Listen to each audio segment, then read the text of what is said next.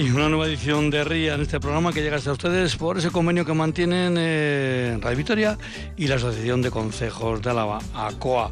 Hoy, en este martes 6 eh, de febrero, en el que, bueno, pues ha sido un día, o está siendo un día especial con esas eh, protestas del campo que ha llegado hasta nuestra capital, hasta Vitoria-Gasteiz. Vaya para empezar este programa, este mensaje para los para las agricultoras, para los agricultores, para sus familias. Vaya desde aquí nuestro más sincero apoyo y de forma especial para aquellos que hoy van a pasar la noche en torno al pabellón Fernando Buesa. La protesta que han sacado a la calle es justa y necesaria, como decía aquel.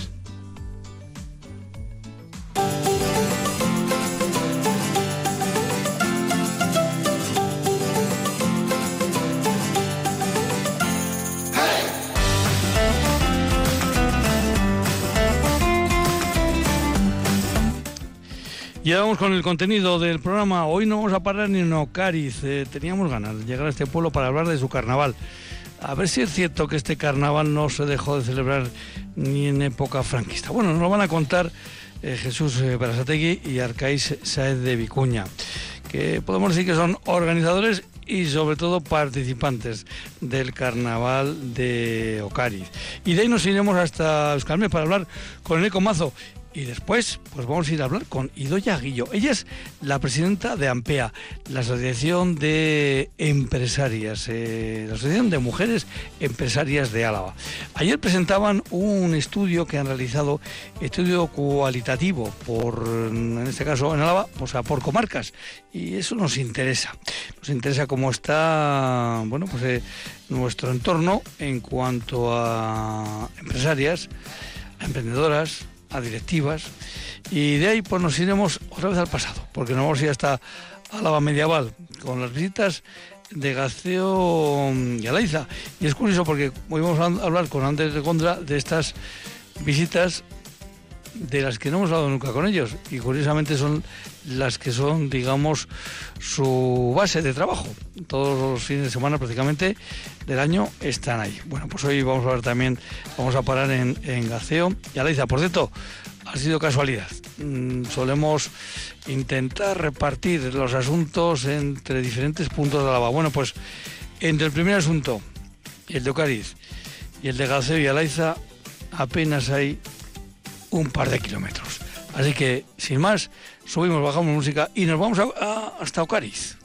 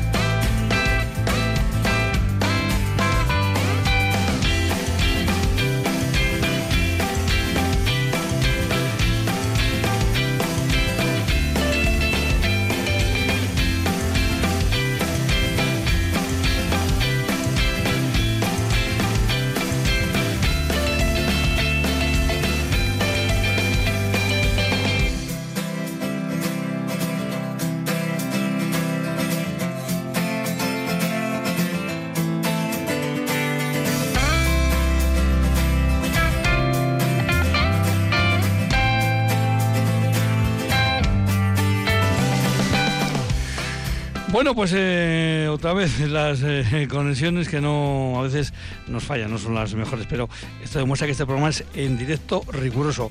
Arcais eh, de Vicuña, a Racha León, buenas tardes. Racha León. Arcais, ¿cuál es tu segundo apellido? El mío, Díaz de Garallo. Díaz de Garallo. Eh, tú eres un supuesto a la vez, ¿no? O sea, de Vicuña, Díaz de Garallo eh, de esas personas a las que hay que hacer el DNI más ancho. Efectivamente. ¿Te, caben los dos apellidos en el DNI o no? A, mí todavía sí, todavía sí. Todavía sí. Bueno, bueno. Eh, Vamos a ver, vamos a hablar hoy del carnaval de Ocariz. Claro, entonces preguntarte a ti, si tienes que ver con algún concejo a la vez, pues es, parece que es obvio, ¿no? Aunque a lo mejor tienes que ver con más de uno. Eh, con Ocariz veo que sí, ¿no? Que con Ocariz tienes algo que ver. Eso, sí, sí, yo de, de Ocariz de toda la vida. De Ocariz de toda la vida. Y, y esto no lo pueden decir muchos, ¿no? Porque ¿cuántos habitantes más o menos tenéis ahora mismo en Ocariz? Pues ahora mismo en el pueblo seremos unos 28 30 habitantes, así que vivamos de seguido. Ujú. Sí, 20, 28. Enseguida le vamos a preguntar, en cuanto lo tengamos, a Jesús Berasategui, a ver cuántos eran, que eso también es, eh, es importante, porque el saber cuántos eran nos trae a nuestros días en el tema que vamos a tocar hoy. Eh, eh, esperamos contactar enseguida con, como decimos, con, con Jesús Berasategui. Eh, Arcais, eh, a ti, bueno, vamos a decir, ¿cuántos años tienes? Yo 22. ¿A ti te han hablado mucho del, del carnaval de Ocariz? Sí, la verdad que sí. Al final viene siendo una tradición, o al menos desde que yo recuerdo, y, y de bastante antes. Entonces, para, para nosotros ha sido algo que siempre ha estado ahí, ¿no? Y que según hemos oído, pues ha tenido mucha mucha historia antes. Pues de eso vamos a hablar con, con Jesús. Jesús Berasategui, Arracha el día, buenas tardes. Muy buenas tardes, sí. Eh, Jesús, ¿cuál es tu segundo apellido? Eh, García de Vicuña. García de Vicuña. García de Vicuña, sí. Ancía, Ancía. García, García. Ah, García, García de Vicuña, eso García de Vicuña. de Vicuña. Bueno, eh, ¿tú también de Ocariz de toda la vida? Sí, sí. De aquí soy nacido, sí, en Ocariz, sí. Bueno, Arcaiz dice que es de toda la vida, pero claro, la vida de Arcaiz hasta ahora ha contabilizado 22 años. Tú creo que alguno más, ¿no? Sí, sí, yo tengo más que triple casi que él, sí. Tengo Bueno, pues con 76, 76 Se- años tengo. 76. Sí, Bueno, Jesús, pues mira, también contigo que yo había empezado a hablar con Arcais de- del carnaval. Claro, él Sí. evidentemente con 22 años pues lo ha, lo ha tenido ya presente siempre. ¿Y tú lo has tenido siempre presente en tu vida o recuerdas algunos años en los que por una cosa o por otra no se haya podido celebrar el carnaval o por lo menos un- un- algo ap- aparte del carnaval ahí en Ocariz? yo el más, perdón, con más eh, gente o distinta forma, lo que sea, pero siempre, siempre me acuerdo que ha habido, ¿eh? Siempre, sí. Oye, y esto que nos cuentan, a ver si esto es cierto, que cuando no se podían celebrar los carnavales, en Ocariz se subía alguien al lo alto de la torre de vigilante, por si acaso venía algún forastero, y dar la llamada de atención y que desaparecería el carnaval. ¿Esto ha sido Sí, así? sí, es lo que, bueno, no desaparecería, pues se ocultarían o lo que fuese. Ujú, ¿entiendes? eso es. Sí, sí. Ujú. Y hombre, O sea que- esas medidas, claro, sí. Eh, o es sea lo que, nos eh, contaban nuestros padres y sí, eh, los Jesús, vecinos y eso, sí. Ahí en Ocariz aprovechabais la situación estratégica que tenéis, porque claro, desde el campanario de la torre de, de Ocariz mm, hay una muy buena visión alrededor, ¿verdad? Sí, sí, hombre, las vistas, además la vista pues da, digamos, a la entrada principal del pueblo, sí, sí. Bueno, pues vamos a ir hablando del carnaval eh, actual. No sé si ha perdido algún elemento, si no ha perdido algún elemento. Eh, Arcais, ¿el carnaval de Sí. Ocariz tiene, tiene oso? Oso no. Oso no. O sea, tuvo oso entonces. ahora no. Ahora no. Eh, ¿Tiene la figura del bobo? Pues mira, yo diría que tampoco. Ajá. Esos son los con los dos que se iniciaba. Pero el hombre de paja sí, ¿no? Bueno, la cosa es que ahora eh, yo creo que sí que es cierto, ¿no? Que antes había como unas figuras más establecidas y ahora en cambio, eh, bueno, pues esos tres que has mencionado justo, no sé si han desaparecido o la cosa es que ahora cada uno, ¿no? Se, pues con, con sacos, con telas viejas. Se prepara su propio traje, ¿no? Digamos, pero sin representar ningún ningún rol o ningún. ¿no? O sea que ahora, ahora sois más colectivos. Eso es, sí, ahora cada uno pues con lo que con lo que tiene hace hace su disfraz, pero no hay alguien que se vaya a encargar de llevar un, un disfraz en concreto. ¿Y el- la figura del mozo mayor se mantiene? Tampoco. Tampoco. Jesús, ¿tú te acuerdas, de, te acuerdas de esas figuras? La figura del oso, del bobo, del hombre de paja, del No, mozo no me recuerdo yo que haya habido una figura señalada, ¿eh? O sea, un- porque yo creo que ha sido más o menos siempre un poco lo que la gente ha elegido, ¿entiendes? Sí. Eh, antes, no sé, bueno, era un poco típico también la, la cosa del demonio, uno se vestía de demonio, me acuerdo, ¿entiendes? Pero vamos, que tampoco era eh, todos los años, o sea, si surgía, pues surgía lo mismo que más o menos ahora, sí, sí. Jesús, y Dime, dime. eh, eh, tú desde que, ¿cómo has ido evolucionando? ¿Cómo te- ¿De qué te disfrazabas cuando eras chaval, cuando eras mozo? ¿Y de qué te disfrazas ahora si te sigues disfrazando?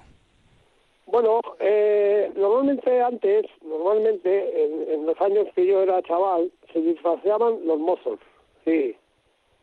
Sí, sí, se disfrazaban los mozos normalmente, Sí. ¿entiendes? Porque, Ujú. bueno, entonces era lo típico de los pueblos, ya sabes que había rosario y esas cosas eh, en los pueblos, ¿entiendes?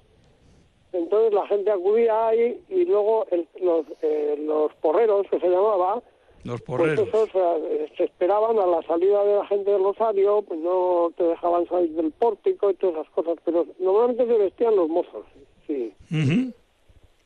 ¿Y el carnaval, eh, cuánto tiempo duraba en, en Ocariz, Jesús? Bueno, el carnaval en Ocariz se hacía dos días. Eh, se dos hacía días. el domingo de carnaval y luego el martes también. Sí, ahora se hace el domingo solo. Y durar, pues era pues por la tarde, por la tarde. Y bueno, pues con tiempo de mi padre también solía decir que después de eso iban a Munain, eh, al pueblo así cerca, Munain ya sabes igual de saber, ¿no? A, a lo, a y lo mismo. bueno, pues que, ah, pues, bueno, contaban eso, ¿no? Que igual estaban un par de días por ahí de fiesta, sí. Bueno, de eso se trataba. Sí. Eh, Sí. Arcais, ahora el, el, el carnaval es un día. ¿Qué día, vas, a- ¿Qué día y qué hora va a ser este año? Pues el carnaval nosotros lo celebramos siempre el domingo, el domingo del fin de semana de carnavales, o sea que este, este domingo. Este domingo, y claro. normalmente solemos quedar pues hacia las 5 de la tarde o así nos reunimos todos delante de la iglesia. Entonces, bueno, la idea es esa, que para, para esa hora, ¿no? La gente haya ya preparado sus disfraces y vayan pues completamente tapados para que nadie sepa quién, quién es quién. Entonces no, no os puedo preguntar de qué os vais a disfrazar. Eso es, aquí es, es, es sorpresa. Si quieres tendrás que venir a vernos. Pues tenemos que ir a- el domingo a, eh, a Ocariz. Eh, en Ocariz eh, eh, también, no sé si seguís celebrando el, el jueves del Ardero, el jueves gordo. Pues ahora no. La verdad es que como nos hemos quedado bastante Claro. poca gente en el pueblo, Eso te iba a decir, porque Eh, claro, para esa fiesta, eh, Jesús, para esa fiesta hace falta, hace faltan chiquillos, ¿no? Hace falta niños y niñas. El Para el jueves jueves del del Ardero Ardero. se Sí. celebraba cuando teníamos la escuela en, en, ¿sabes? Sí. Y entonces eh, se celebraba en la escuela, los, los alumnos, los alumnos junto con los profesores, ¿entiendes? La profesora, sí. Y era había- el día ese, pues el jueves de Ardero se hacía, eh, pues creo que una meriendica y se hacía esas cosas y bien, pues, pero era cosa de, se- bueno, se pedía por las casas. Se, se cantaba Jueves del Ardero, Viernes de la Cruz, esas cosas así. Viernes, jueves, una- de- ¿eh? Ujú. jueves del Ardero, viernes de la Cruz, Sí, sábado de Gloria, sábado de resucitó Pascua, Jesús. Resucitó Jesús, sí. Ángeles somos, del cielo venimos. sí. A pedir andamos para, Jesús- para para Jesucristo. que es el camino. Si no nos, nos dan o no nos dan, las gallinitas lo pagarán, se decía la, canción, sí. Y Sí. Jesús, a- Dime, dime. ¿aparecía la figura de- del obispo también en ese día del jueves del Ardero? Sí, había, había uno, uno se vestía de obispo, sí, sí. Ujú. A Ahora, uno claro, se le vestía de obispo, sí. Arcais, ahora eso es complicado porque si ¿cuántos habitantes hemos dicho que tenía que tiene la Ocariz? Unos pues unos 28. unos 28, unos 30.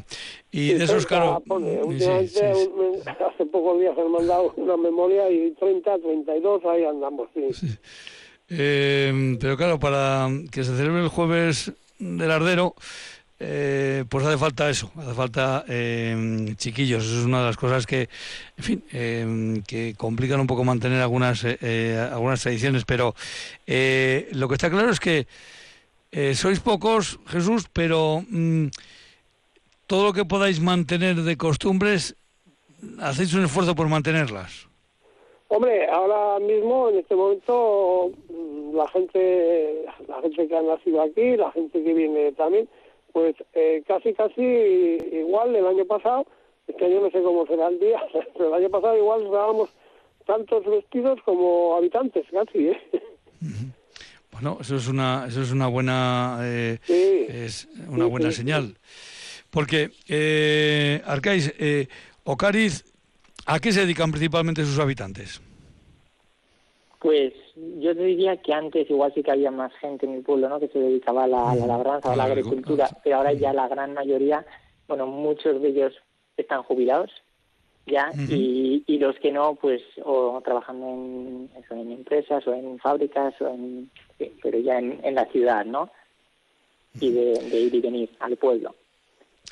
Eh, Jesús, eh, Ocariz, bien, Ocariz, claro, es un, es un pueblo que está dentro de, del municipio de San Millán, entonces eh, sois nada, pero sois nada por poco, porque enseguida mm, que sales del pueblo puedes encontrarte eh, tremendas cuestas, ¿verdad? Sí, el puerto Paco, tenemos a un paso. Exactamente. Sí. Y, y, en eso pues estáis, como decía, es el puerto de, de Pacua, eh, la, bueno, colindancia también con, con Munien, eh, y, si no, ¿y cómo se llama?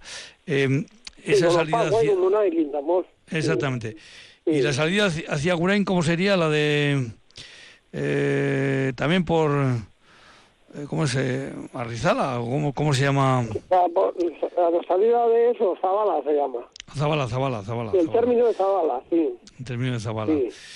Bueno, pues un, un pueblo que, que tiene su historia y sobre todo que la sigue que la quiere seguir manteniendo y eso eso es es importante eh, a lo largo del año eh, Arcais eh, qué hacéis en, en Ocariz para para seguir siendo un pueblo? Pues así igual lo, que más puede destacar, ¿no? Los, los carnavales ahora. Luego sí que a finales de junio suele ser, solemos hacer las fiestas del pueblo. Y luego ya hacia Navidades, bueno, sí, en, fin de año, el 31, celebramos la fiesta del RPUR. Ah, Entonces sí que es cierto que luego de vez en cuando pues se hacen pues igual comidas de pueblo, ¿no? Otras otras actividades pero así lo más lo más destacable igual serían esos esos tres momentos no en los que nos juntamos al final más gente de, del pueblo. Jesús ¿cuáles son cuándo son las fiestas patronales o a qué se dedican las fiestas patronales ¿Eh? a ver las fiestas patronales a San, Juan. 24 de, de, junio. Sí 24 de junio. Lo que pasa es que las hacemos como es fiesta en la URAI pues las hacemos el sábado anterior bueno, el sábado anterior a la fiesta, o sea, a, San Juan, que puede ser pues el 17 o el 19, o, sí, sí. Pues eso te voy a decir, claro, porque San Juan es un santo muy, eh, muy muy comprometido, tiene muchos eh, tiene muchos compromisos ese santo con muchos pueblos en la ¿verdad? se hacía el día San Juan, ¿eh? siempre se hacía, o sea, porque a tierra ni íbamos, o sea, aquí estaba la música y estaba Sí. Y lo de Jesús, ¿tú, ¿tú te acuerdas entonces de lo del el RPR, el, que va en el culo al año? Eso siempre, ¿no? Sí, sí, eso seguimos, sí, sí. La gente tiene ilusión, la gente joven y se, se hace con ilusión, sí, hombre, y se anima para que se siga haciendo, sí. Hacemos una hoguera y sí. Arcais, pues eh, el compromiso es vuestro el de los jóvenes, el seguir manteniendo el espíritu de, de Ocariz, ese pueblo que en cuando, cuando estaban los carnavales prohibidos, celebraba sus carnavales, eso sí, con vigilancia en la torre, por si acaso, pero celebraba los carnavales. Y esto sí que es importante, ¿no? El recoger ese, ese legado de, de, los eh, mayores, ¿no, Arcais? Sí, hombre, y al final te das cuenta que eso, que lo celebraron nuestros abuelos, ¿no? Lo han celebrado nuestros padres y si en momentos no más complicados como cuando la guerra se seguía haciendo, pues ahora aunque seamos menos es algo que, tenemos que seguir haciendo para que la, tradición siga hacia adelante, ¿no? Pues para que la tradición siga adelante también hace falta personas como Jesús, que parece que esto del carnaval, me han dicho Jesús que a ti esto del carnaval que te gusta. Bueno, eh, aquí imprescindible no es nadie, ¿eh? o sea, no somos nadie. y lo bueno es que la gente joven tiene ilusión y quiere seguir haciendo, o sea, sí. Pero tú el domingo te vas a disfrazar. Eso, bueno, tengo intención. Yo creo que, que me disfrazaré, sí. Sí, porque eh, me dicen que no fallas ningún año. Si os acercáis por aquí, pues nos veréis. En fin, que no sabemos exactamente, no hemos descubierto dónde qué va a ir disfrazado Jesús, de qué va a ir disfrazado Arcáis. Ah, no, no, eso no, eso es, bueno, yo creo que ya te lo ha dicho, es sorpresa, o sea, cada uno... pues cada uno que vaya de lo que eh, quiera, pero seguramente que el disfraz tendrá connotaciones de... Y luego mantenemos un silencio un silencio absoluto, mantenemos, o sea, que eh, ahí no nos decimos nadie ni quién somos ni... No, no. o sea que eh, hasta el, rato que dura el carnaval mm, hay que pensar quién es aquel o quién es aquella, pero sin estar muy seguro, ¿no? Sí, sí, no, pues hombre, pues, muchas veces igual por la forma de andar o la forma de pues, pues mm. caes, tienes entonces, lo demás cuesta, ¿eh? Cuesta, sí. Bueno, pues es una forma, como decimos, estupenda de mantener esta tradición. Jesús, Arcáis, Arcáis, Jesús, pues que os damos las gracias por haber estado con nosotros hoy aquí en en, Radio Victoria. Un abrazo y que todo vaya bien. Buen día y lo pasamos bien. Eso estoy seguro, que lo vais a pasar bien seguro. Haga como haga el tiempo. Eso ya sí que va a ser eh, para vosotros menos importante. Bueno, pues Jesús nada, y Cádiz y queréis acercaros. Allí nos acercamos estado Cádiz. Un abrazo. Agur, agur. Muchas gracias. Agur. agur.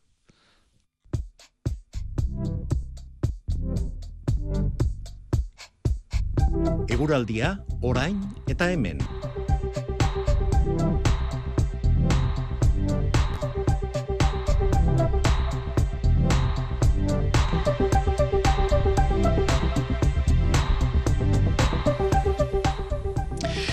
Enrico Mazo, Arrachaldeo, buenas tardes. Arrachaldeo, ¿qué tal? Muy bien, eh, ¿hemos hecho fotocopia del día de ayer para hoy o ha habido cambios importantes? No, hemos tenido un día similar, hemos tenido unas temperaturas un poquito más eh, frías en algunos puntos o, no tan, eh, más que más frías, no tan cálidas. ayer llegamos a superar los 18 grados en el audio, hoy nos hemos quedado un poquito por debajo, 16,6 en la estación de Gardea. Hemos rondado también los 16 grados en otros puntos, como por ejemplo eh, Páganos, que creo que ha dado 15,8.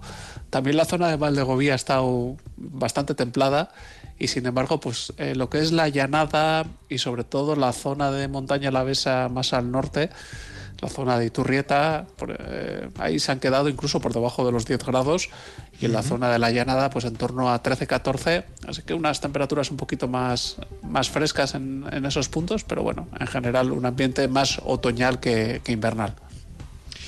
¿Y cómo va a ser el paso de hoy a, a mañana?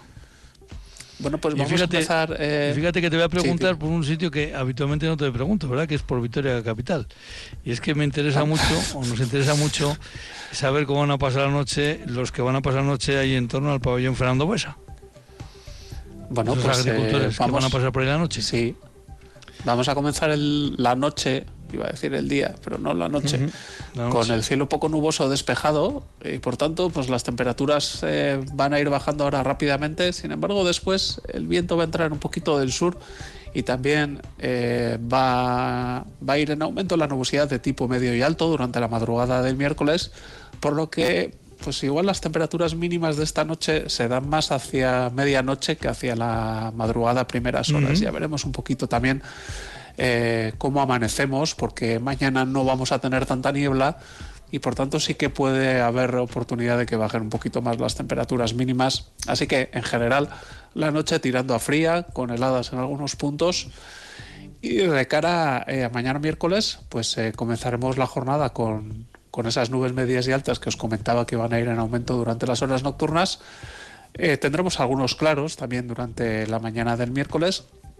Sin embargo, después para la tarde esperamos que gane terreno la nubosidad, que se quede el cielo un poco nublado durante las horas vespertinas y no se descarta, aunque es poco probable, que caigan eh, algunas gotas. Eh, cuanto más al sur, más probabilidad de que llueva. Pero de llover serían eh, cuatro gotas que nos puedan caer por la tarde y de hecho después al final de la tarde y por la noche de nuevo van a ganar terreno los claros. Va a ser solo un momentito ahí durante la tarde que se va a nublar. Y en cuanto a las temperaturas de mañana, pues vamos a tener viento del sur que además se va a ir intensificando a lo largo del día y nos va a dejar algunas rachas eh, fuertes eh, durante toda la jornada, pero especialmente a partir de la tarde. Y este viento del sur va a hacer que las temperaturas en la zona de Ayaraldea eh, vuelvan a subir y probablemente mañana superemos de nuevo los 18 grados. Sin embargo, en el resto de Álava vamos a mantenernos con unas temperaturas similares a las de hoy. Incluso es probable que en el Valle del Ebro, que hoy hemos llegado a esos 16 grados, 15,8 que había marcado Páganos, mañana no de tanto, porque el viento del oeste ahí va a ser un poquito más eh, frío. Así que, bueno, pues un día marcado con un poco más de viento, un poco más de nubosidad, pero por lo demás eh, seguimos en general con ambiente otoñal, salvo esas primeras horas del día que pueden ser un poquito frías. Bueno, pues es lo que hay y es lo que tenemos y es lo que hoy contamos o cuenta en este caso eh, en Ecomazo desde Escalmet. En Eco, pues nada, pues mañana volveremos a hablar más o menos a esta hora y mucho me temo pues que, en fin, alguna novedad sí que parece que pueda haber para el jueves, pero bueno, vamos a dejarlo, vamos a dejarlo, mañana, mañana lo, lo comentamos. En Eco, un abrazo, Virarte, Agur Agur. Un saludo a todos, Agur.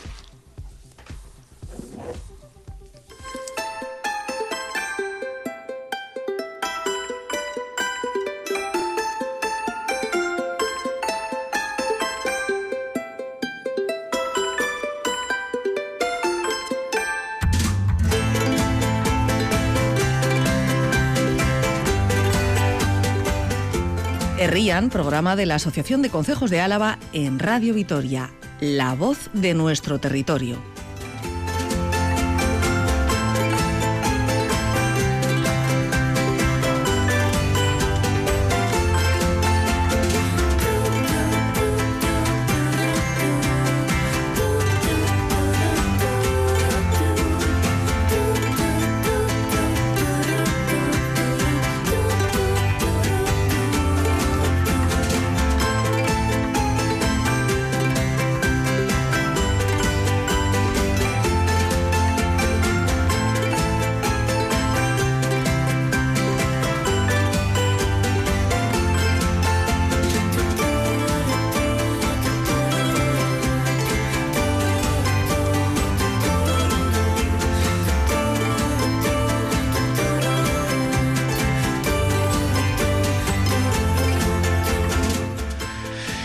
Hemos anunciado que nuestra siguiente invitada es eh, Idoya Guillo, eh, presidenta de AMPEA, la Asociación de Mujeres Empresarias eh, de Álava.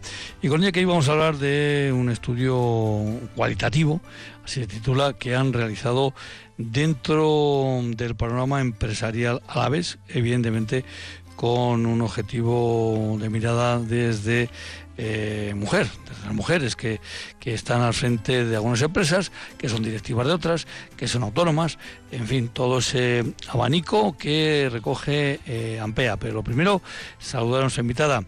Idoya Guillo, Arracha León, buenas tardes. Arracha León, Juancho, buenas tardes. Idoya Guillo, ¿y cuál es tu segundo apellido? Otadui. Otadui.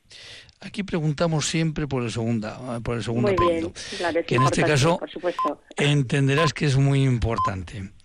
Eh, hombre, también hacemos eh, una segunda pregunta que en tu caso, pues ya vamos a ver si tiene respuesta o no tiene respuesta, que eso no tiene importancia, si no tiene. A todo el mundo que pasa por aquí, como este es un programa que está avalado por la Asociación de Consejos de Álava, siempre le preguntamos a ver si tiene alguna vinculación con algún consejo, porque ha nacido, porque vive, porque va de fin de semana o porque le cae simpático a un consejo a la vez. No sé si es tu caso, que tienes, tienes alguna referencia en algún consejo, en algún pueblo a la vez. No, no tengo. Mi abuela era de la sierra, al lado de Pobes, Y de pequeños pues íbamos, pero ya hace muchos años que ya cuando se mudaron a la capital y así a Vitoria, pues ya eh, vamos, íbamos esporádicamente y, y los últimos años nada, claro. Pues la sierra es un consejo muy, muy, pero que muy especial por la gente que vive, que vive en, la sierra y que eh, son muy inquietos. Alguna vez hemos hablado con ellos de esas actividades que realizan desde, desde allí. Eh, y por cierto, que realizan, algunas de ellas eh, son mujeres, algunas de las personas que, que, funcionan allí como, como emprendedoras en la, en la sierra, en diferentes actividades. Pero mm, vamos a hacer primero una visión un poco de, este estudio cualitativo que presentabais ayer. Eh, claro, eh, bueno, tú llevas muy poquito tiempo de presidenta, ¿no?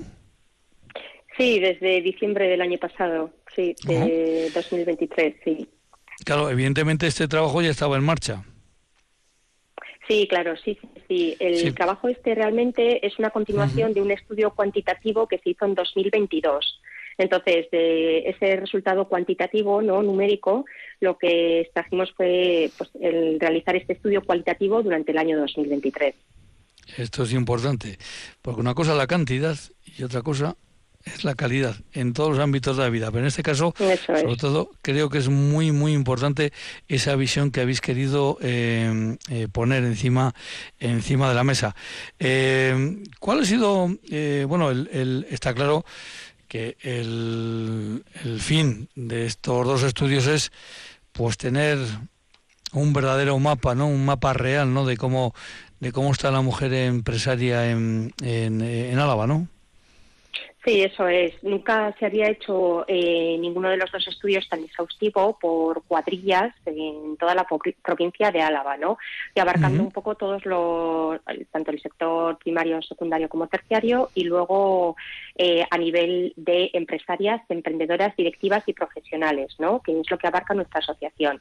Entonces, el estudio cuantitativo fue muy detallado por, ya te digo, por cuadrillas, eh, por sectores, etcétera, y bueno, de ese estudio eh, extrajimos una serie de conclusiones y lo que queríamos sobre todo era poner voz a las causas, ¿no? Eh, bueno, la realidad es que el tanto por ciento de mujeres, tanto emprendedoras como empresarias, como directivas o profesionales en, en todos los sectores es muy bajo. Eh, es muy bajo en Álava, comparado también con Euskadi, comparado también con España, ¿vale? Entonces lo que queríamos con el estudio cualitativo era un poco ponerle cara y voz a, esos números, ¿no?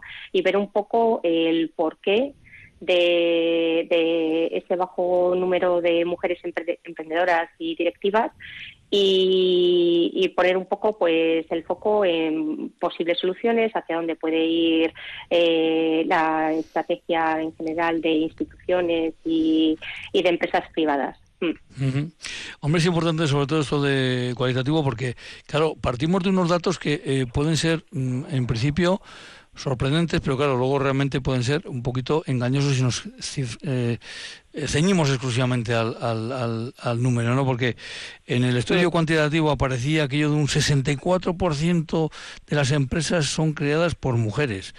Eh, sí, pero claro, eso hay que explicarlo, ¿verdad? Y hay que luego, ese precisamente ese dato que llama, nos, puede llamar tanto la atención, hay que desmenuzarlo y hay que ajustarlo a la realidad. Eso es, sí. Datos eh, que evidentemente en toda esta ha sido la fase ya eh, cualitativa, con muchos más eh, datos. ¿Cuál ha sido la, la, metodología que habéis seguido para realizar este estudio cualitativo?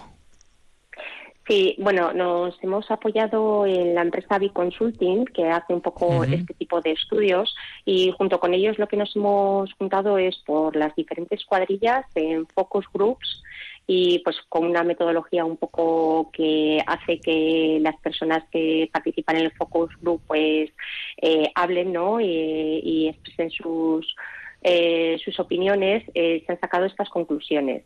Normalmente eran, eh, bueno, menos en Zuya. En Zuya no hemos, lo que sí que es verdad es que es complicado movilizar a, las mujeres y también hombres, porque han participado hombres, en los diferentes lugares. Por ejemplo, en Zuya no hemos conseguido hacer grupo, y, pero ha habido, y mira que es una cuadrilla, ¿no? Con población importante comparada con otras, ¿no?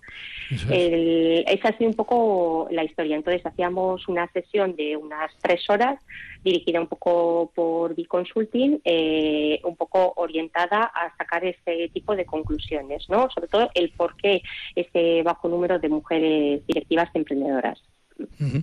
Bueno, pues yo te puedo decir que eh, en ese grupo de Río Jalavesa, que la reunión fue, lo leo aquí, no me acordaba yo la fecha, no me acordaba, eh, del 14 de septiembre no me acordaba, eh, aparecen tres hombres. Bueno, pues uno de ellos era yo, uno de ellos fui yo. Ah, mira, eh, pues, y tengo que decir, tengo que decir que me pareció una metodología interesante, que al principio igual nos sorprendió a los que estábamos allí, luego cuando le cogimos el hilo, cuando le cogimos el hilo, pues ya vimos por dónde iba y lo interesante de las preguntas eh, para que los que nos expresáramos allí y diéramos, eh, bueno, pues eso, el conocimiento de, de, de, esa visión, ¿no? Eh, porque precisamente, bueno, pues luego, luego hablaremos, ¿no? De cómo ha resultado ese, ese estudio, ¿no? Eh, tanto el, cuantitativo como el cualitativo por, por, por comarcas, pero em, a veces hay que, em, que generar una, una situación diferente para, para sacar esa información, ¿verdad? Sí, totalmente de acuerdo, porque si no, a veces, bueno, sobre una mesa fría, ¿no? O una mesa de reuniones es mucho más complicado llegar al fondo de las cuestiones, ¿no? Y que realmente vayan saliendo temas que igual de primeras ni tú mismo eres consciente, ¿no? Que es uno de los problemas, de las causas, etcétera. Entonces, eh, Vico eh, usa este tipo de de los, los, grupos los dinamiza con pues eso con los post-its no vas avanzando el post-it no en el suelo eso un poco de los avances.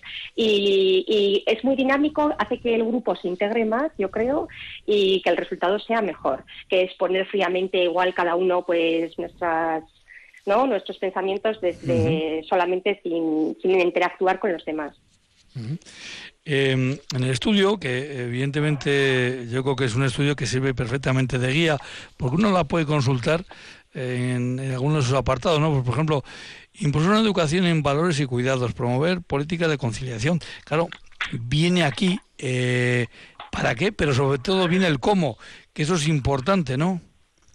Sí, sí, sí. Viene el cómo y luego además viene eh, en el estudio, en cada, bueno, son 10 estrategias, ¿no? O 10 puntos de mejora y siempre viene pues una descripción un poco de, de lo que es el problema y luego eh, a la derecha hay unos eh, códigos QR donde pinchando en ellos tienes información de cómo en otros lugares se ha podido intentar dar solución a este tipo de problemas, ¿no? Iniciativas en diferentes sitios que pueden ser parecidos a Álava, en los que se ha bueno, se ha intentado solucionar de diferentes maneras. Entonces es una forma muy interactiva de leer el estudio y de ver un poco eh, casos prácticos en otros sitios. Lo cierto es que estos códigos QR, eh, para aquellos que se hayan descargado esta, esta guía, este estudio, se hayan descargado en papel, estos códigos QR ahorran muchísimo papel, ¿eh? eh porque claro, detrás de ellos hay muchísima información que no tiene por qué estar reflejada ahí en, en, primera línea. Y así ya sé que esto, preguntarte comarca a comarca es un poco más complejo, pero eh, eh, ¿qué, no sé, qué características, vamos a dejar un poco aparte eh, la, capital, eh, pero en las comarcas, ¿qué características tienen las comarcas, digamos, que pueden ser similares y en cambio algunas pues tienen sus propias particularidades? Sí, bueno, un poco dejando aparte, como dices, la capital, luego hay eh, dos comarcas que igual son dinamizan más, ¿no? Eh, que son Rioja Alavesa y el Valle de Ayala. Hay igual un poco por la industria que hay, ¿no? Bodegas en un caso y industria más eh, manufacturera en el otro.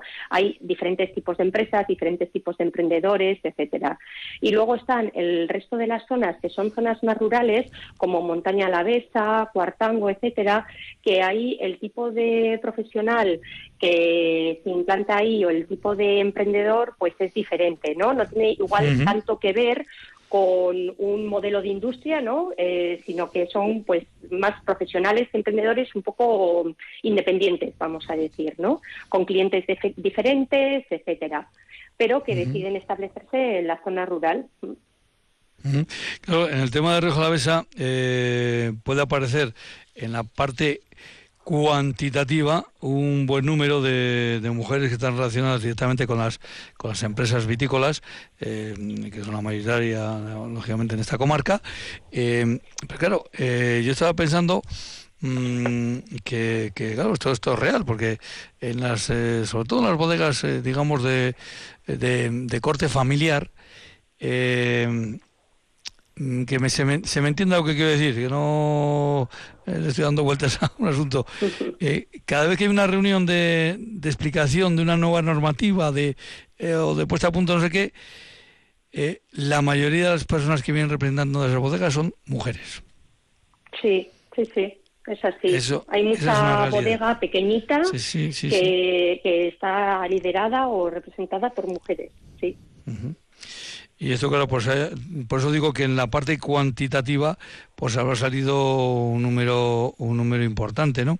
Eh, pero eh, sobre todo ahora, claro, buscar es, no solo en este aspecto de, de mujeres empresarias, emprendedoras, pero buscar equilibrio en nuestras comarcas pues es complejo pues por la media de algunas de ellas, ¿no? Precisamente eh, cuando han dicho que en la parte de Gorbella y Aldea, la de Zuya no se ha podido, no se ha podido hacer, pues seguramente será una de las eh, comarcas en la que la eh, edad media de este de esto que llamamos el mundo rural bajará muy por debajo de la montaña de la Besa, de Añana o de incluso de Rioja la Besa. Eh, y eso es, eso es importante porque es una evidentemente una comarca mm, con muchas eh, posibilidades. Pero eh, mm, buscar esos equilibrios no es fácil, ¿verdad? No es fácil. No, pero, no es fácil. Pero parece que en los últimos tiempos, estos tiempos post pandemia, no sé si, si fue un boom y luego ha desaparecido. Esto de, de irse al mundo rural a, establecerse y a establecer, ¿por qué no?, el negocio, que muchas veces ese negocio eh, se puede desarrollar en, tu propio hogar. Eh, ¿Se ha notado ese también en, en que hay más mujeres en el mundo rural dispuestas a, a emprender en el mundo rural? Hombre, lo que ha favorecido la pandemia, sobre todo, es que ahora es mucho más fácil eh, trabajar desde cualquier sitio, ¿no? Comentábamos ayer un poco, por ejemplo, que en el tema de comunicaciones, de telecomunicaciones, ya no quedan apenas puntos negros en Álava, ¿no? Eh, que no haya. Entonces, eh, realmente luego el cliente en general ya no es local, ¿no? Ni siquiera casi si vives en Vitoria, ¿no? Porque el cliente hoy en día es global, ¿no? Eh, con el, un poco de eh, pues eso, de la conexión digital, es mucho más fácil tener clientes proveedores lejanos que en tu entorno. Entonces, eso favorece que el emprendedor, sobre todo, eh, se pueda establecer en la zona rural. Es diferente si hablamos, por ejemplo, ya de mujeres directivas, ¿no? Ahí te tienes que desplazar. Pero en el caso del emprendimiento, sí que es verdad que sí que hemos notado desde la pandemia que hay más pequeños emprendedores o profesionales ¿no? que se implantan eh, desde pues desde pueblos de, Álava. Eso es verdad. Y muchos de esos empresarios eran empresarias o emprendedoras. Hay muchas empresarias. eso, es. Entonces, vamos a ver, todos aquellos que nos están escuchando y que entiendan que es AMPEA, que no es eh, solo las em, directivas de, no sé de qué gran empresa, eh, sino emprendedoras, eh, autónomas, todas que nos están escuchando, todas estas mujeres que nos están escuchando y que quieren informarse de, de qué es AMPEA, ¿qué es lo que tienen que hacer?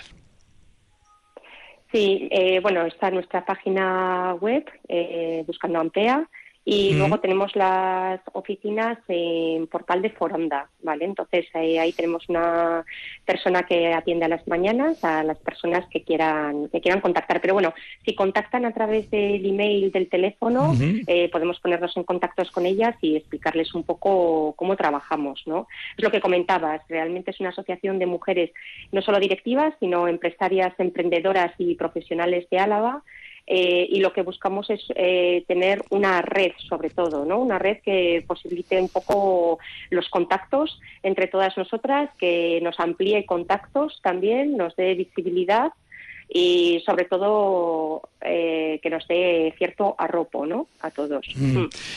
y que tengan en cuenta que lo que a esa persona en concreto, concreto, a esa mujer en concreto le está pasando, ya le ha pasado anteriormente a otra y le puede dar eh, su experiencia y, bueno pues eh, ver tal vez otra otra visión. Eso el, compartir experiencias es importante eso es, ese es un poco nuestro objetivo, porque luego a nivel, por ejemplo, pues eh, hablamos de emprendedoras, por ejemplo, ¿no? Ya hay mucha, mucho tejido emprendedor, ¿no? Pues están los programas del ayuntamiento, los programas de la Diputación, hay programas de la Cámara de Comercio. No queremos hacer ningún programa nuevo para emprendedoras, lo que queremos es hacer un poco el acompañamiento, ¿no? Porque hay muchas veces que aunque tengas esos programas, no sabes cómo empezar, no sabes con quién contactar, no sabes cómo ir, o el camino, un poco facilitar ese camino, ¿no? Y ir un poco acompañando. Y otro de los puntos que, por ejemplo, nos demandan también es un poco ese acompañamiento una vez que tienes que empezar a pedir también subvenciones o créditos a las entidades financieras, ¿no? Pues ese acompañamiento un poco, ¿no? Eso es lo que nos están pidiendo también las emprendedoras. Algo muy interesante. Y Doña Guillo, eh, Otadui, eh, que no es un segundo apellido. Pues eh, muchísimas gracias por haber estado con nosotros y que, que, sigáis por este, este camino de, de AMPEA, de la Asociación de Mujeres Empresarias de Alaba. Un abrazo, Agur Agur. Vale, un abrazo, es que Agur. Cada tarde en Herrian ofrecemos conexión digital ultra rápida a nuestro medio rural.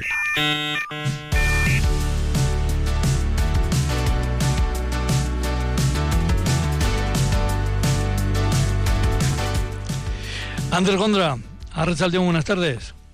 Arrachaldeón, muy buenas. Le vamos a contar una, conversación que tuvimos eh, tú y yo, ¿verdad? Esto que se dice a micrófono cerrado, entre bambalinas, hace unas semanas, eh, hablando de, bueno, pues de los últimos eh, temas que, estabais llevando a cabo. Y, oye, pues sí, sí, otras veces que hemos hablado con Alaba Medieval, no hemos hablado nunca de esas salidas que tenéis ya fijas en el calendario todos los fines de semana, que son, son ahí en la, en la llanada en dos puntos muy, muy concretos como son Gaceo y Alaiza. Digo, pues, digo, pues un día lo tenemos que hacer y hoy ha llegado el día. ¿Cuánto tiempo lleváis con esas eh, incursiones de fin de semana en Gaceo y Alaiza? Pues prácticamente desde que arrancamos con el proyecto. Pues yo creo que las primeras visitas serían en 2017, seguramente. Sí. Gaceo, Alaiza y Agurain también, eh, Claro, aquí la, Sí. La combinación es la siguiente. Gaceo y Alaiza se repiten todos los sábados y domingos y en verano se suman martes y jueves y lo que varía es el segundo bloque. Digo segundo bloque porque estas visitas están estructuradas de la siguiente manera. A las 11 siempre el primer punto de encuentro es en Gaceo y se hacen esas dos iglesias. Pero después a la una hay una oportunidad de continuar en una bueno en un, plan un tanto diferente y que los sábados se compone las iglesias de Añúa y Arbulo y el domingo de Agurain, la tierra completo, ¿no? Haciendo una integral. Entonces, digamos que García y Alaiza, como son ineludibles, ¿no? Se mantienen ambos días, pero el segundo bloque varía y da oportunidad pues a quienes nos visitan y a la gente de la zona pues a ampliar un poco el foco y, complementar todo este recorrido. Vamos a comenzar por Gaceo. Aunque antes de meternos en, lo que principalmente se va a buscar a Gaceo. Eh, vamos a hablar de, del pueblo, del entorno. Eh, evidentemente no estamos hablando de una superpoblación, ¿verdad? Estamos hablando de, de un, bueno, pues una localidad entrañable, eh, pero que vaya, vaya, vaya, vaya lo que guardan, ¿eh? claro, Gaceo sorprende, Gaceo realmente tiene una ubicación privilegiada, bueno, pertenece al municipio de Iruraiz Gauna, y le queda bien cerquita la, la carretera, por tanto, y digo privilegiada comparándola con otras muchas localidades de todo el estado en las que hay joyitas semejantes, estamos hablando de las pinturas murales, ¿no? Que custodia San Martín de Tours, pero que igual acostumbramos a, topárnoslas en iglesias rurales pues un tanto a desmano. Y igual el público que nos escucha tiene el referente pues del Pirineo catalán, de templos incluso pues por ejemplo en zonas de Navarra, ¿no? De pueblitos muy apartados a los que es difícil llegar Gaceo es todo lo contrario. Gaceo es un punto ineludible al que le falta señalética, ya que estamos en antena, lo indico, ¿no? Sería oportuno, ¿no? Que se, se pusiera algún tipo de referencia gráfica para que la gente lo tuviera más presente. Y es una iglesia que desde fuera, la pena es que tú llegas hoy día y muy poco atractivo tiene. Si no has concertado la visita o si no has llegado en la hora oportuna, te vas a ir un poco con las ganas, porque el exterior, bueno, fruto de las restauraciones que se han ido haciendo a lo largo de las décadas, ha quedado muy trastocado. Es muy difícil imaginar cómo era la iglesia original. Se ha eliminado incluso la espadaña. Bueno, vamos a decir que muchos elementos característicos del templo original ya no están presentes. Y la sorpresa es una vez dentro. Claro, estamos hablando de una iglesia escueta en dimensiones. Otras veces ya sabes que hemos hablado de edificios altísimos, con una envergadura impresionante. Esta no. Esta es una iglesita que se adapta un poco más a las dimensiones propiamente dichas del, del concejo, ¿no? Y nada más abrir la puerta, hará que todos los fines de semana la sorpresa es la misma. Te pega el golpe de efecto, el encontrarte con ese ciclo de pintura mural del siglo XIV, que es, bueno, una auténtica te, sorpresa. te, pega el golpe de efecto porque no tienes escapatoria. Quiero decir, es que es todo, es. que te, te, envuelve, te rodea, te, te absorbe. te envuelve, claro, porque la gracia de Gaceo es que estamos hablando, no hay lugar a dudas, ¿eh? del ciclo de pintura mural del siglo XIV más notable, no de Álava, de todo el País Vasco, prácticamente sin parangón a nivel estatal por el volumen, lo que dices tú, por la cantidad de restos conservados y por la riqueza de lo allí representado. Así que es ya bastante conocida, pero creemos que tiene un potencial aún mayor. ¿eh? Y en este caso, porque como luego hablaremos de Alaiza, se puede hacer, vamos a decir, la comparación, Gafeo es fácilmente entendible. Con una mínima base catequética, teológica, uno puede más o menos desentrañar las escenas que allí se nos presentan, la Trinidad en la zona superior de la cuenca absidial, el Calvario, los personajes y santos que allí se refieren, y sobre todo es muy bonito ¿no? hacer la visita e ir desgranando escena a escena esa suerte de cómic en miniatura que está en la zona del presbiterio y que es un ciclo de vida de Jesús súper detallado, ¿no? con episodios muy llamativos. Y bueno, es, es, un lujazo. La verdad que contar con estas iglesias tan a mano es una maravilla. Oye, eh, además creo que eh, tenemos el infierno y el cielo, ¿no? Como lógicamente. Sí, efectivamente. En muchos de estos templos había esa división, ¿eh? izquierda y derecha, entre un lugar donde aparecían representadas efectivamente escenas que aludían más a ese espacio celestial eh, y al infierno. Aquí a la, a, la, derecha, junto a un ventanal muy bonito, original, pero que está muy reconstruido, se conserva la caldera, la famosa caldera que llamamos, ¿no? De Pedro Botero, y también abajo una procesión, una procesión de individuos estos un poco más descoloridos, pero que se intuye incluso quizás en algún caso el, pecado, ¿no? El problema que les ha acarreado esta condena infernal, que se dirigen hacia una boca de una especie de leviatán, ¿no? De gran ballena que vendría a ser el acceso definitivamente al, al infierno. Bueno, pues evidentemente, eh, bueno, yo creo que es una una bonita definición la que has dicho, ese, ese cómic, eh, eh, para, para que nos entendamos, ¿no? pues eh, por aquello de las viñetas, ¿no? El cómic por el, por el que está separado en, en, viñetas, que no queremos faltar al respeto, ni muchísimo menos. Pero San Martín de Tours,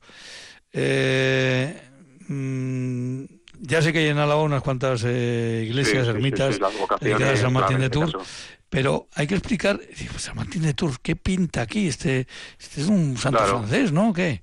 Eh, de hecho, esta está dedicada a San Martín de Tours. Si nos desplazamos a Arbulo, que lo hacemos como os he dicho los domingos, vuelve a aparecer San Martín de Tours. Si vamos a Salvatierra, la tercera iglesia que se visita, casi visible, ¿no? La que queda encriptada dentro del ayuntamiento, nuevamente dedicada a San Martín. Todas ellas, estas localidades y otras muchas, vinculadas pues al Camino de Santiago, a vías de peregrinación. De hecho, la iglesia de Gaceo está plantada directamente sobre, vamos a decir, el camino oficial, ¿no? En estos momentos dedicado al, territorio, a Álava.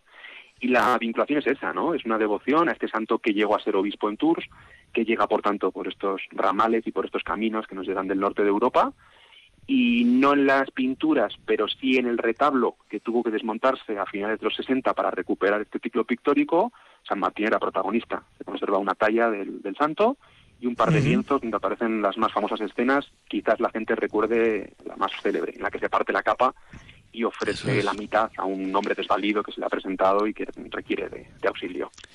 Vamos rápidamente a la isla, porque ¿qué gran diferencia hay entre las pinturas?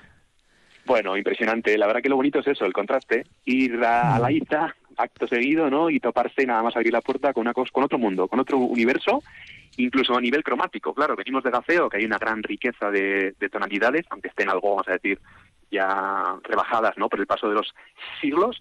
Y en Alaiza hay tan solo un óxido de hierro, un almagre, podríamos decir, un tono rojizo, mucho más sencillo y que duda cabe que el pintor pues tiene otro tiempo, para empezar, otra cronología, otra estética, otro mundo, ¿no? A Laiza lo chulo yo diría es que el contraste es entre un ciclo que se entiende casi al dedillo, escena a escena, y en el caso de Alaiza todavía una suerte de misterio aún por desentrañar, en torno al cual poquito a poco se van afinando yo creo las teorías, dando hipótesis más plausibles, pero que sigue despertando esa en el, quien nos visita y en el propio guía yo creo, ¿no? Esa fantasía, ese interés de tratar de ubicarlo, de ubicarlo en el contexto y de tratar de, sobre todo en Alaiza yo creo, hacer una labor muy clara, de, ver que es una rara avis, pero tiene mucho que decir, yo creo, en diálogo con otros templos del territorio aún por descubrir y algunos en los que ya empiezan a aparecer restos de esa pintura roja ¿no? medieval a la, vez. En este caso, Aleiza, la iglesia está dedicada a la Asunción. Eso es. La advocación es la de Asunción. eh, la clave es que realmente, bueno, poca atención le dedicamos al retablo porque indiscutiblemente toda la atención que nos va las a las propias pinturas y sobre todo inicialmente siempre llama mucho poderosamente la mirada ¿no? del visitante en la batalla, la escena de asedio que se está produciendo, bueno, en una especie de castillo o de mota, ¿no? De, montículo defensivo. Pero luego lo, lo, interesante es ver que hay un reparto de tareas y de funciones entre hombres y mujeres, de tal manera que aquello termina siendo una crónica, una suerte de crónica social de un tiempo, de una clase, de la nobleza rural del momento, y aparecen escenas sí que nos hablan del respeto a los difuntos, y cumplir los ceremoniales, de la perpetuación de los linajes, hay una parturienta, hay efectivamente escenas en las que la guerra ¿no? y el combate están más que presentes, pero es un, sí, un panorama muy rico, la verdad, muy rico y aún con ese toque de misterio que no suele estar muy presente en las visitas, ¿no? Cuando ya se hace muy canónico una idea, pues bueno, se suele repetir de forma ya casi acrítica, y aquí no, aquí todavía estamos en ese periodo de sorpresa, de hallazgo. Bueno, pues la sorpresa te la voy a dar ahora, mm, preguntándote por otra cuestión que no tiene nada que ver con lo que hemos estado hablando, eh, pero tiene que ver con un consejo que se llama Durana y que creo que el jueves tienes tú una cita con un señor especial. Joder, pues sí, mira, cambiamos de tercio. Eh, paso mañana, efectivamente, impartiré una conferencia a las cinco y media en Durana sobre Juan Díaz de Garayo, eh, el infausto Sacamantecas, ¿no? Eh, eh, bueno, algo tiene que ver con la zona, porque nació evidentemente. allí, en Evila. Mm. Y de hecho hay constancia de que en su infancia y juventud, que desde muy temprano se tuvo que marchar a trabajar, estuvo en Alaiza, estuvo en Agurain, estuvo en muchos pueblos de las inmediaciones, ¿eh? trabajando como labrador, como mozo y haciendo mil y una tareas. Sí, se va a llamar Autopsia de una ciudad, esta conferencia, y trataré de explicar no tanto su etapa criminal y cuestiones así como de muy crónica negra, sino lo que supuso ¿no? para la victoria de su tiempo, de finales del siglo XIX, la irrupción de un personaje de estas características que durante décadas se convirtió un poco en el niños, y no solo niños, sino el, el asustador y en el temor generalizado de una sociedad pues que tuvo que lidiar con el problema y sobre todo analizaré muy bien el, vamos a decir, el debate criminológico que generó su caso una vez detenido el personaje y trasladado a la cárcel celular de Vitoria. Hay una cantidad de documentación impresionante. Incluso una vez muerto, pues bueno, siguieron los debates y siguieron este tipo de, de cuestiones tratándose en la prensa local. Pues a las cinco y media el próximo jueves en Durana, en el Centro Social de Durana. Eh, Ander, Ander Gondra, muchísimas gracias, Ander Gondra de Álava. Muchísimas gracias por haber estado con nosotros. Un abrazo. Hasta la próxima. Abur, abur, abur.